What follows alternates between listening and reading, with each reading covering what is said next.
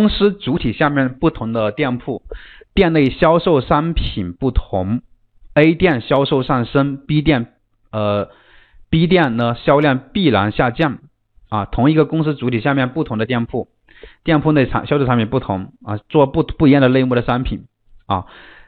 这个店销量在上升，那个店就必然在下降。那么 B 店上升，A 店再次下降，是否需要啊再另外注册一家新的公司去开店，还是想办法先隔离 IP 地址？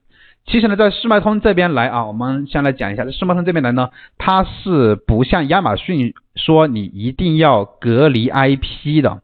来，如果说你在亚马逊开店的话，你是肯定要拉多条网线的，你一个店对应着一台电脑。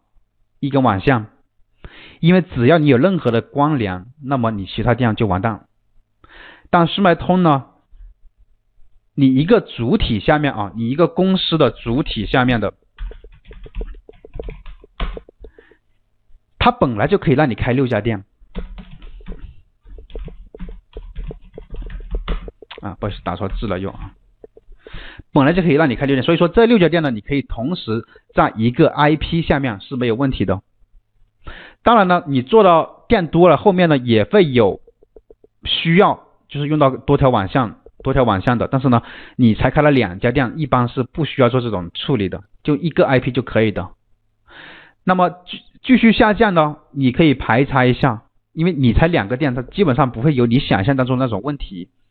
啊，你可以看一下，呃，是不是你这你卖的虽然是不同的产品，对吧？你说你是卖一样的还是不一样的？我看一下啊，呃，销售的产品是不一样，是不一样的产品。那这种情况下呢，呃，是否有可能是你运营方面的一个问题？啊，先排查。先讲是是不是我们这个行业你选的这个产品，我们这个行业类目，呃，或者说我们的运营人员他的他的一个问题。如果这不是这方面的问题呢，我们再来想办法。你要想测试出来这种这种是不是跟你的 IP 有影响，隔离那么你也可以尝试一下隔离 IP。但是呢，不是像用这个店去隔离 IP，因为这个店呢你已经 IP 在一起了。你为了测试的话，你可以试一下啊。我们再开一家新的店铺，再开啊不不是两家店，是不止两家店，对吧？是很多店。如果是很多店是。六家店以内的一个主体的，那么你是可以同 IP 的。但是你很多店，如果有几十个店，那就是不同的主体，一个主体用一个 IP 就好了。